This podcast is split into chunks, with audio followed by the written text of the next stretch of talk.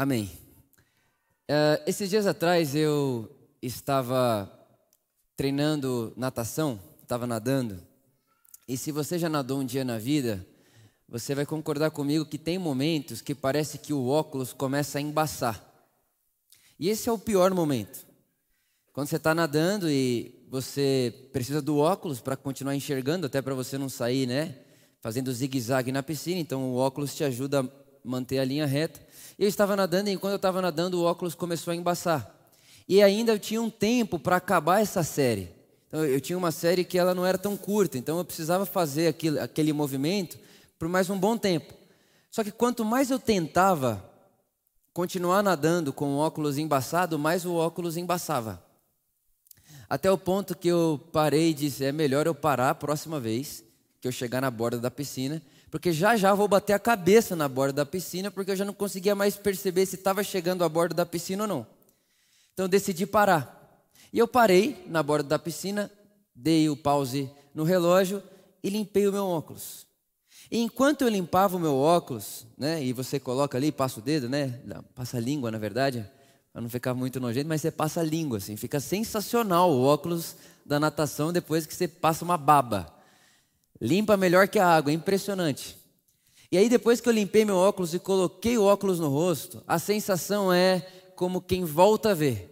É impressionante. E quando eu. É o estufinha, é, o estufinha já, já, já é junto com a generosidade, né, pessoal? Certo? Acho que as crianças já até foram. Tem? Então pode ir, tá, as crianças? Mas é a sensação quando você termina de limpar o óculos e coloca o óculos de novo e passa a enxergar de novo é quase que de um renascimento. É como se você sentisse, puxa, agora eu posso ver de novo. E quando eu tive essa sensação, eu pensei na minha função pastoral. E eu percebi que tinha uma certa similaridade, aquilo que eu tinha acabado de fazer com o óculos da natação, com aquilo que eu tenho feito da minha vida. Que geralmente é parar a pessoa que está com óculos embaçado e que está enxergando de maneira embaçada, porque as situações da vida vão nos impedindo de enxergar claramente e falar para ela: para um pouquinho, para um pouquinho e vamos limpar o óculos, vamos desembaçar o óculos, v vamos passar a ver de novo. E na semana passada eu tentei fazer isso de alguma maneira em relação ao assunto vontade de Deus. Né? A gente está o tempo inteiro falando isso, a vontade de Deus, a vontade de Deus, e em muitos momentos esse a vontade de Deus acaba se tornando para nós, inclusive, uma muleta. É uma muleta da nossa infantilidade. Enfim, nós tivemos essa conversa aí na semana passada. E o quão importante é a maneira como nós vemos as coisas. Existe até um ditado que diz que a árvore que o sábio vê não pode ser a mesma árvore que o tolo vê. Por exemplo, quando você olha para uma pedra, talvez você veja só uma pedra. Mas uma das poesias mais impressionantes do Drummond de Andrade foi olhando uma pedra. A mesma pedra, só que com olhares diferentes. O Rubem Alves, em um dos seus livros, citando Nietzsche, ele diz que a primeira função do educar é ensinar a ver. Porque por mais que nós pensamos ser natural, né, parece que ah, quem abre os olhos e enxerga, enxerga. Existe algo que não é tão natural assim. Existe um enxergar e um ver que está para além do natural. Quem faz a poesia é o olho do poeta. Isso também é Rubem Alves. Quem faz a poesia são os olhos do poeta. Uma outra moça, uma outra filósofa, ela diz o seguinte a respeito da experiência de Moisés na sarça, na, na sarça ardente. Você conhece a história, Moisés ele está se aproximando de uma sarça que pega fogo e não se consome. E aí sai uma voz da sarça que diz para ele: Moisés, tire a sandália dos seus pés, porque o lugar que você pisa é santo. E aí essa filósofa ela faz o questionamento: será que só aquela sarça é santa? Ou será que aquilo é um aviso de Deus para a humanidade que qualquer que seja o ambiente em que pisamos os nossos pés, estamos em lugar sagrado? Ou será que nós não temos os olhos de Moisés para perceber que qualquer lugar que pisamos é santo? A verdade é que todo mundo aqui está assistindo a mesma celebração, está vendo a mesma coisa e ouvindo a mesma coisa, mas cada um vai interpretar de um jeito. A mesma cena, a mesma imagem pode ter diversas interpretações, porque nem sempre está no objeto a interpretação em si. Quase sempre a interpretação está nos olhos de quem vê. Como nós vemos a vida, como nós enxergamos a vida, como nós enxergamos a Deus, como nós enxergamos o outro. E a impressão que eu tenho é que por estarmos muito atarefados com a série da vida, como eu estava atarefado com a minha série do treino, o nosso óculos vai embaçando. E, e, precisa, e a gente precisa de coragem para parar. Porque a série não pode parar. Você quer terminar a série, você quer terminar o que você se propôs a fazer. A vida é uma correria. Então, o parar no meio, o parar para recalcular, o parar para limpar o óculos também é preciso de coragem. E lá em Lucas, capítulo 24, está acontecendo uma coisa parecida com isso que eu estou falando aqui para vocês. A Bíblia vai chamar essa história, né, e nós vamos conhecer essa história como os dois discípulos no caminho de Emaús. E o que fica muito claro aqui é que eles estavam com óculos embaçado. Eu quero ler para você Lucas, capítulo 24, a partir do versículo 13. Diz assim: Naquele mesmo dia, dois deles, né, dois dos discípulos de Jesus, estavam indo para um povoado chamado Emaús, a 11 quilômetros de Jerusalém. No caminho, conversavam a respeito de tudo o que havia acontecido. Enquanto conversavam e discutia, o próprio Jesus, o próprio Jesus se aproximou e começou a caminhar com ele, com eles.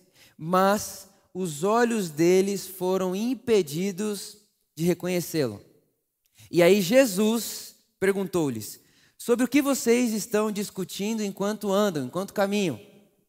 Eles pararam e, com os rostos entristecidos, responderam: Você é o único visitante em Jerusalém que não sabe das coisas que ali aconteceram nesses dias?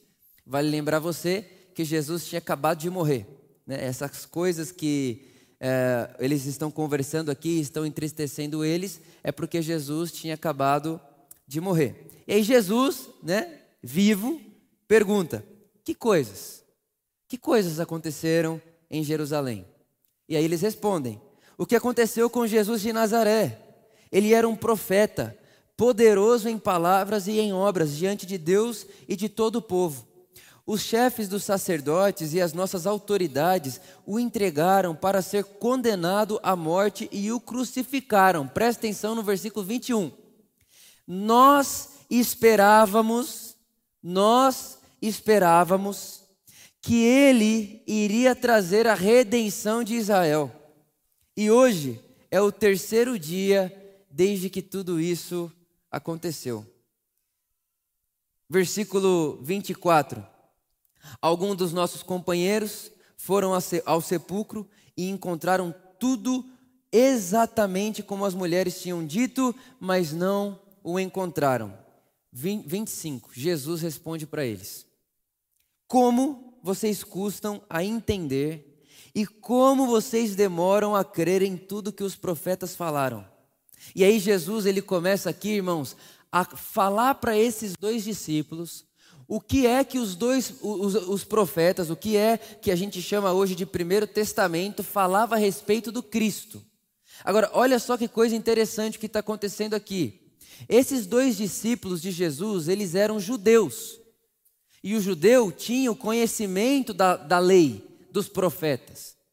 Eles liam a Escritura. Eles tinham a Bíblia deles. Eles têm a Bíblia deles. E lendo a Bíblia deles, lendo a escritura deles, o que eles esperavam é que Jesus é, seria um profeta, um Messias, que libertaria Israel. Israel estava vivendo há muitos anos sob a, o, o império de Roma. Roma, né, que era e, e foi né, o maior dos impérios que a história já viu, oprimia Israel e governava sobre Israel. E Israel está esperando que venha um profeta e acabe com isso. Em outras palavras, o que esses discípulos esperavam é que Jesus tomasse o lugar de César e tornasse Israel uma nação independente. E eles esperavam tudo isso lendo a Escritura. Eles não tiraram essa ideia do nada. Eles não tiveram uma ideia do nada. Eles falavam isso e eles esperavam por isso por conta da escritura que eles liam, por, por, por conta dos textos que eles tinham é, é, é, conhecimento, por, por conta daquilo que eles liam nas suas sinagogas, nos seus templos. Não era do nada. Mas Jesus, ressurreto, que o texto diz aqui é que Jesus ressurreto, ele vai nos mesmos textos que esses discípulos aprenderam a ir com a sua tradição, ele vai nos mesmos textos e começa a falar por uma outra perspectiva. Por quê? Porque o negócio, o segredo, o mistério não está no texto, está nos olhos de quem vê. É o mesmo texto, é a mesma Bíblia, é a mesma situação, mas a pergunta é: quem que está lendo a situação? Quem que está vendo? Qual é o olhar? Quem que está vendo isso daí? Quem que está interpretando isso daí?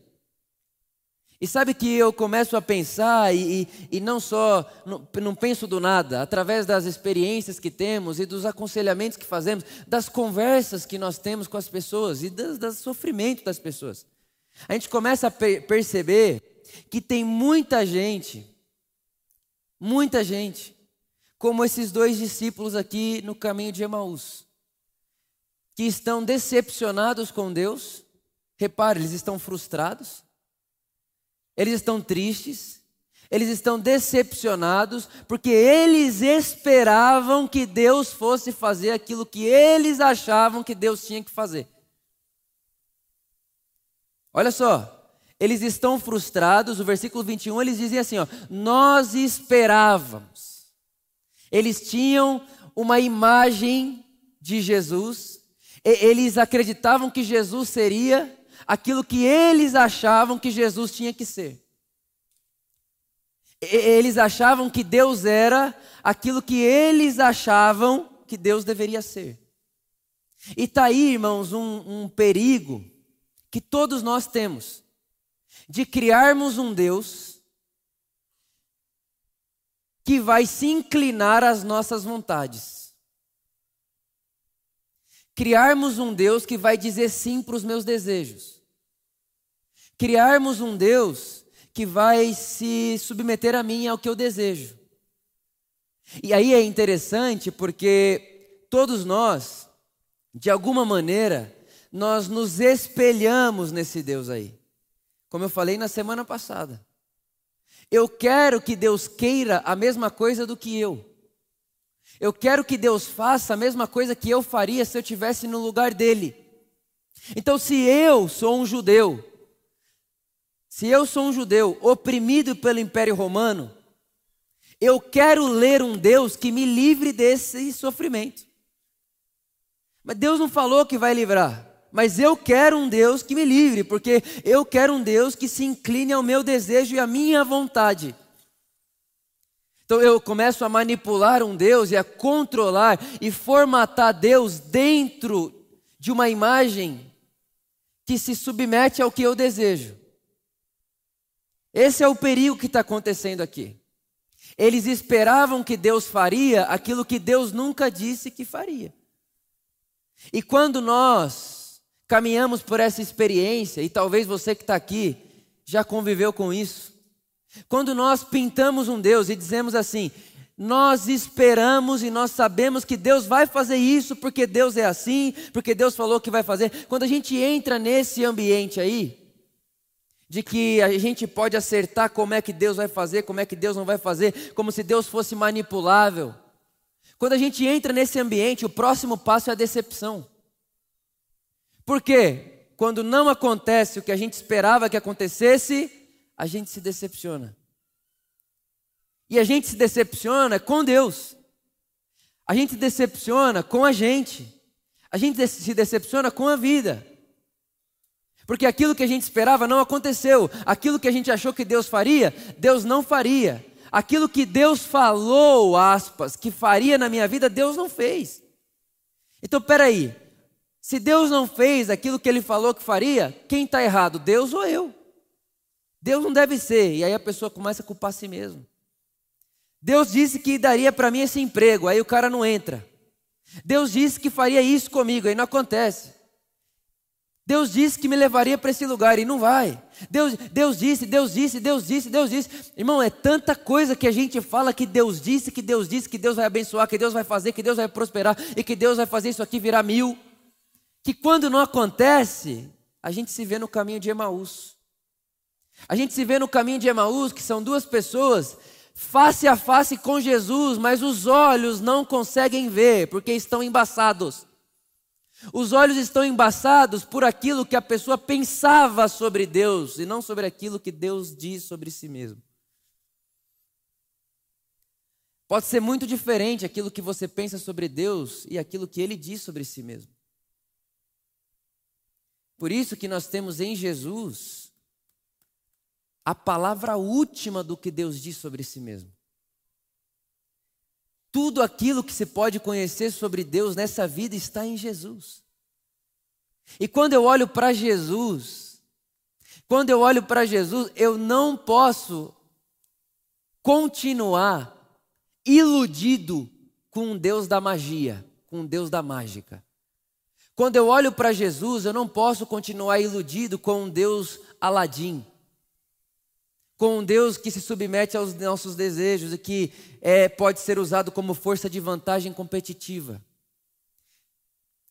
Quando eu me deparo com Jesus, eu não posso usar mais Deus como muleta, como amuleto da sorte, como Aquela foto que você coloca na sua carteira que você diz que aquela foto é o dia, é, é, é a foto que faz com que tudo dê certo na sua vida aí. Quando me deparo com Jesus, eu não consigo ouvir nas palavras de Jesus um Deus que diz para mim, Vitor, eu abrirei porta que ninguém fecha. Eu não consigo ver nas palavras de Jesus, Vitor, eu, eu sou a força competitiva na sua vida. Quando você for fazer qualquer coisa, você vai vencer. Eu não consigo ouvir nas palavras de Jesus, Jesus falar assim para mim: se tiver duas pessoas para entrar no trabalho, você vai entrar porque eu estou com você. Não existe essas palavras na experiência de Jesus. E não existe essas palavras no coração de Jesus e nem na motivação de Jesus. O que nós encontramos em Jesus o que nós vemos como promessa na pessoa de Jesus, o que Jesus promete para nós como Deus, não é porta aberta e nem controle das nossas vontades das nossas situações. O que nós vemos na pessoa de Jesus é um Deus que nos, nos promete companhia. É um Deus que nos promete companhia. É um Deus presente. Não é um Deus que livra você do mal. É um Deus que no mal está com você. Ainda que eu ande pelo vale da sombra da morte, não temerei mal algum, porque tu estás comigo. O Deus da magia é o Deus que impede o Vitor de entrar no dia mal. O, o, o, Deus, o Deus por mim, porque a gente gosta do Deus por mim, o Deus que faz por mim. É o Deus que, quando vê que o Vitor vai entrar num dia mal, Deus manda um negócio, uma mágica, e tira o dia mal do calendário, e o Vitor passa para o outro dia bom, e aí todo dia é um dia florido, cheio de coisa, só coisa boa. Irmão, isso aí não é Deus, não, isso daí é magia, isso aí é, é é, é, é ilusão. E está aí uma das coisas que Jesus nos salva. Jesus nos salva de um Deus mágico. Jesus nos salva de um Deus manipulável. Jesus nos salva de um Deus à nossa imagem. Ele nos salva disso aí. Ele vem trazer para nós o Deus Emanuel. Não é assim que o anjo anuncia o nascimento de Jesus a Maria? e ele será chamado Emanuel, Deus conosco, no meio de nós. Deus aqui, Deus agora. Só que repare, irmãos, que a vida acontece para todo mundo. Mas quem não tem olhos para ver, não consegue perceber o Deus conosco em todas as situações da vida. Quem não tem olhos para ver, o máximo que tem é vislumbres quando está recheado dos prazeres. E aí diz: Deus apareceu na minha vida. Talvez você já deve ter escutado alguém contando a sua história e vai contando o caos, né? E aí eu estava lá e aquele caos acontecendo, e aí tal, e não tinha dinheiro, não tinha aquilo, e nada dá certo. Aí Deus apareceu. Tipo, tipo assim, e todo esse. Deus não estava aqui? Não, aqui não tinha como Deus estar, porque era tão. Tinha... Aí, quando aconteceu um vislumbre, um prazer, algo que sacia a alma da pessoa, humana, materialista, aí ela diz: Deus apareceu na minha vida e fez por mim. Aí eu olho para essa experiência e digo: e aonde está Jesus de Nazaré? O Deus conosco. Aonde está na nossa espiritualidade, aonde está no nosso jeito de ver a vida o quarto homem na fornalha? Não o mágico que nos impede de entrar na fornalha. Porque o Deus mágico, ah, vamos colocar lá Sadraque, Mesaque e Abidinego na fornalha. O Deus que a gente pinta muitas vezes, faria um negócio ali que os três sumia e aparecia lá do outro lado do mundo. A gente fala, nossa, Deus é por eles. Olha como Deus é com eles. Meu Deus, olha, Deus fez por eles. Que milagre. Irmão, o milagre da vida não é a ausência de fornalha. O milagre da vida de quem segue Jesus é a coragem de entrar na fornalha, certo, convicto de que se eu sair vivo, Deus está comigo, e se eu morrer lá, Deus está comigo, porque o nome do meu Deus não é Aladim, é Emanuel, Deus comigo. Deus aqui, Deus agora, Ele passa comigo, Ele vive comigo, Ele chora comigo, Ele se alegra comigo, Ele está aqui, Ele sente, Ele me abraça, Ele me ama, Ele está Ele, ele tá junto, Ele está perto. E eu não quero manipular esse Deus, eu não quero manipular, eu só quero a Sua companhia. Porque, em última instância, irmão, o que nós desejamos no profundo da nossa alma não é um Deus que possa tudo. O que nós desejamos no momento de angústia da nossa vida é um Deus companhia, é um Deus presente, é um Deus perto. Sabe, já não é segredo para ninguém que das duas das duas situações da vida que eu considero as piores, é primeiro, uma mãe que enterra seu filho. E aqui na Por Amor já tivemos algumas. E a segunda é uma mulher que tenta engravidar e não consegue. Essas duas coisas me tiram o chão. É como se naquele momento onde eu estou, mais uma vez, e essa semana eu estive mais uma vez numa situação dessa. Toda vez que eu me encontro nessa situação, é como se eu me perguntasse de novo, de novo, de novo: como é que uma situação pode me deixar tão sem palavras? É ali, naquele momento, eu não tenho o que dizer. E diante de uma mãe que não, de uma mãe não, de uma mulher que sonha em ser mãe e não consegue engravidar, eu não sei o que orar. Como ora? Ora o quê? Como que você toca isso? Como que você lida com essa angústia? Como que você lida com esse, com esse sentimento? Como que você lida com esse desejo? Como que você lida com isso? E eu vou ser, toda vez que eu me encontro com essa situação, eu preciso orar. Eu, e ser sincero diante de Jesus falar: Jesus, isso me deixa sem palavras, eu não sei orar para essa pessoa. E todas as vezes, todas as vezes, sem exceção, que eu me encontro nessa crise aí, todas as vezes, eu ouço a voz do Espírito de Deus falando no meu coração: Emanuel. Deus conosco. Deus que sente a tragédia. Deus que sente a dor. Deus que sente a angústia, Deus que sente a hostilidade, Deus que sente o choro e a lágrima, Deus que sangra. Emanuel. Emanuel. Mas para viver a vida, irmãos, conseguindo, conseguindo não, para viver a vida nessa experiência, nós precisamos de olhos para ver.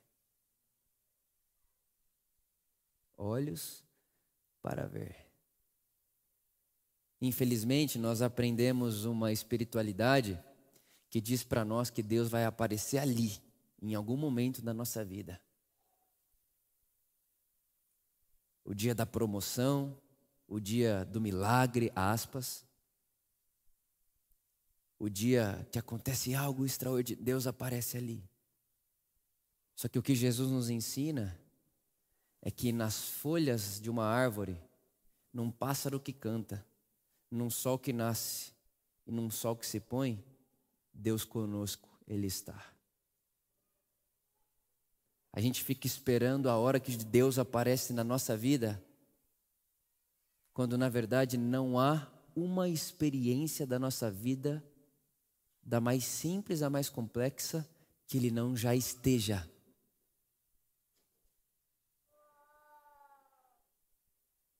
Ele já está. E é nessa experiência de vida, é, é, é nesse olhar para a vida. Repara, a vida acontece para todo mundo. Mas é nesse olhar para a vida, é a mesma vida, mas quem olha? É neste olhar para a vida que eu consigo entender o que o apóstolo Paulo estava dizendo quando disse: Olha, quer comais, quer bebais, faça tudo como quem faz para Deus.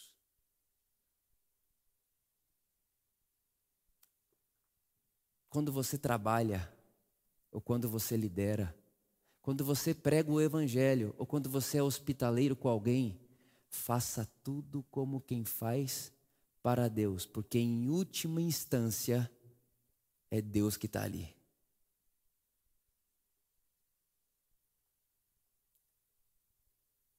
O meu desejo com essa mensagem, irmãos, é que eu e você desejemos olhos para ver. Olhos para ver.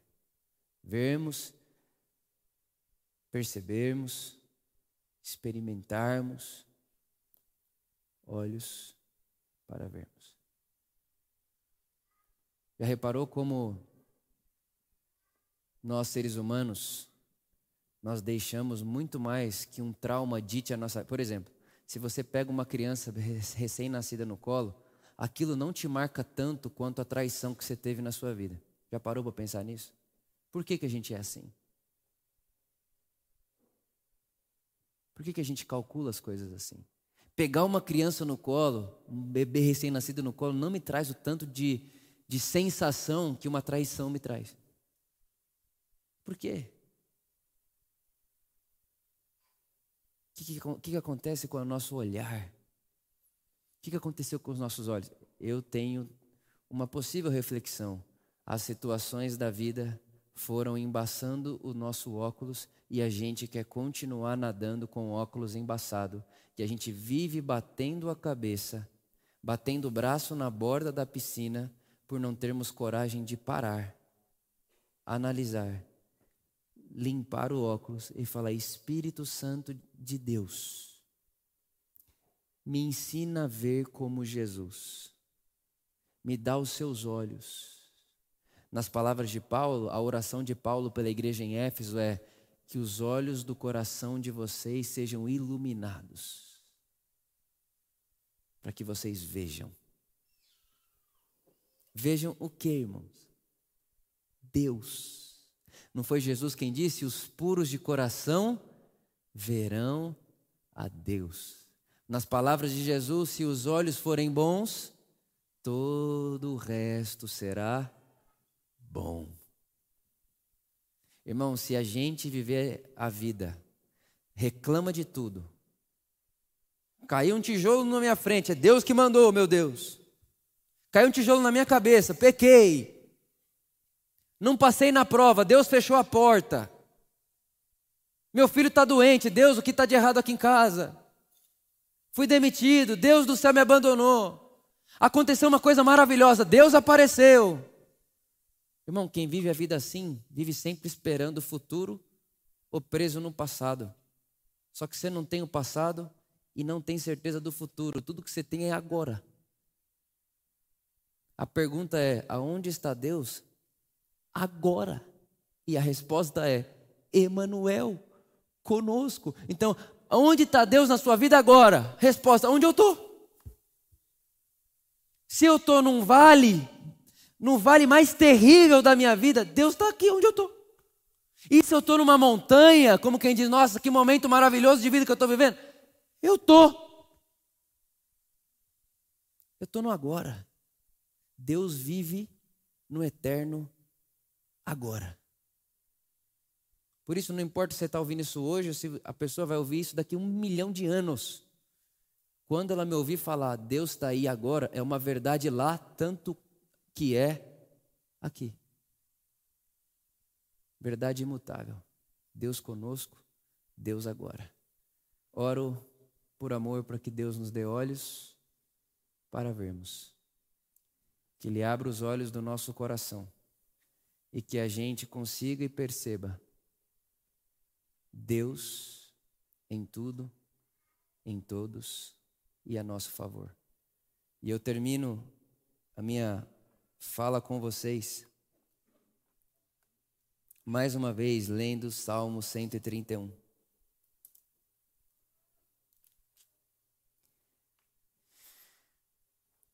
Salmo 131.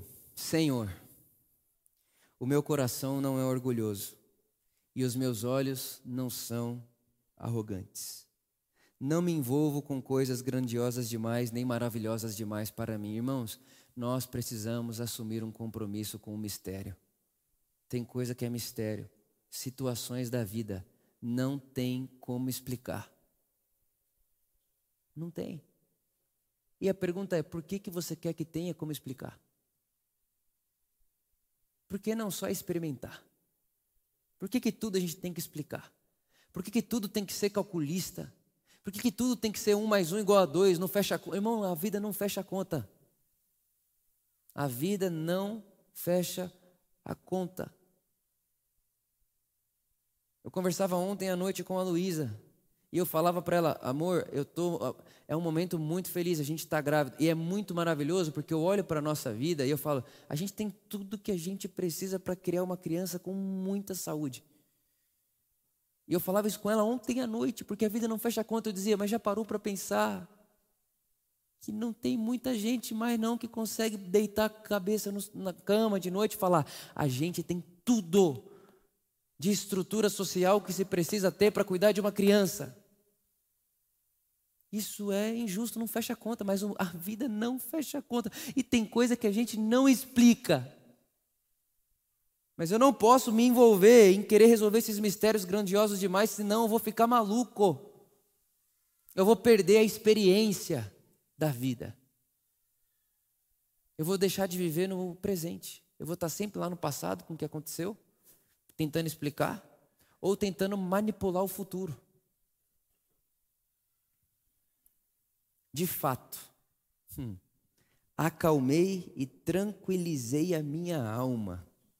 Olha só, quem faz isso sou eu, não é Deus que me acalmou e me tranquilizou. De fato, acalmei, ou seja, eu acalmei. Eu tranquilizei a minha alma. E aí sim eu sou como uma criança recém-amamentada no colo da sua mãe. Quando eu terminei a, o sermão da semana passada, domingo, eu saí aqui por, por detrás e a Luísa estava né, num momento difícil, então eu estava indo embora bem rápido para casa. E um rapaz me parou ali e me fez uma pergunta a respeito da mensagem que eu, que eu tinha pregado. Eu sabia que essa mensagem da semana passada ia gerar muitas perguntas. Isso é sensacional. Uma pregação boa é uma pergunta que te deixa com perguntas. Tem que sair com perguntas. A vida não é matemática. Um mais um é igual a dois, não tem que questionar. Ou tem, né? Mas não vamos entrar, né? Dá para questionar, mas deixa para lá.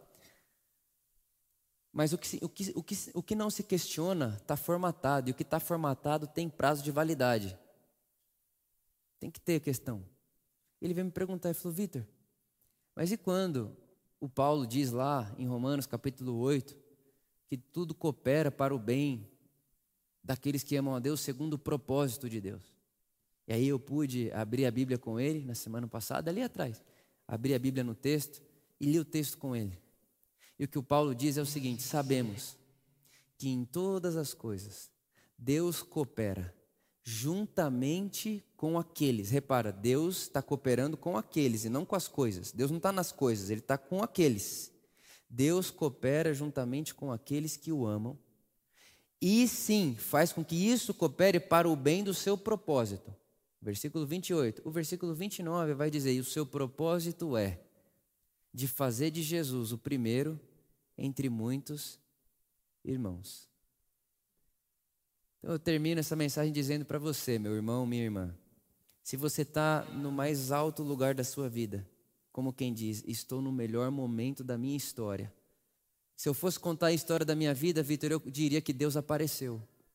Ou se você que está aqui hoje, você está no pior momento da sua vida. E você diria, Vitor, se eu fosse contar a história da minha vida nesse padrão aí, eu diria, Deus se ausentou. Eu quero dizer para você, tanto que está no pico, quanto que está no vale, que aí aonde você está, Deus não está na coisa, no pico e no vale, Deus está trabalhando com você. Deus está se movendo em você. E o objetivo de Deus se mover em você, do Espírito de Deus se mover em você, é de nos transformarmos em pessoas humanas. Na nossa linguagem cristã, em nos transformar em pessoas como Jesus nos tornarmos pessoas de verdade. Como eu disse, o ser humano não nasce pronto. Todos nós estamos num caminho de humanização. Então, nessa situação aí que você está, no pico ou no vale, o Espírito de Deus, a energia de Deus, a graça de Deus, chame como quiser, está envolvido com você, em você, dentro de você, aí onde você está, para que você seja melhor, seja mais humano.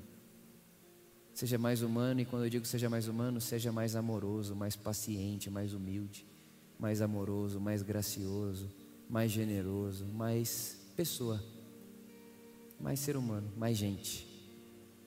Deus está aí. O nome de Deus na sua situação é Emanuel seja qual for ela, no alto, no baixo ou estável. É, estou no momento da minha vida é normal. Emanuel, Emanuel, que não nos falte olhos para vermos que Deus é Emanuel. Amém. Emanuel, obrigado, porque tu estás. Por hoje é isso, Jesus só agradecer a você, porque você é Emanuel, o Deus que está. Amém.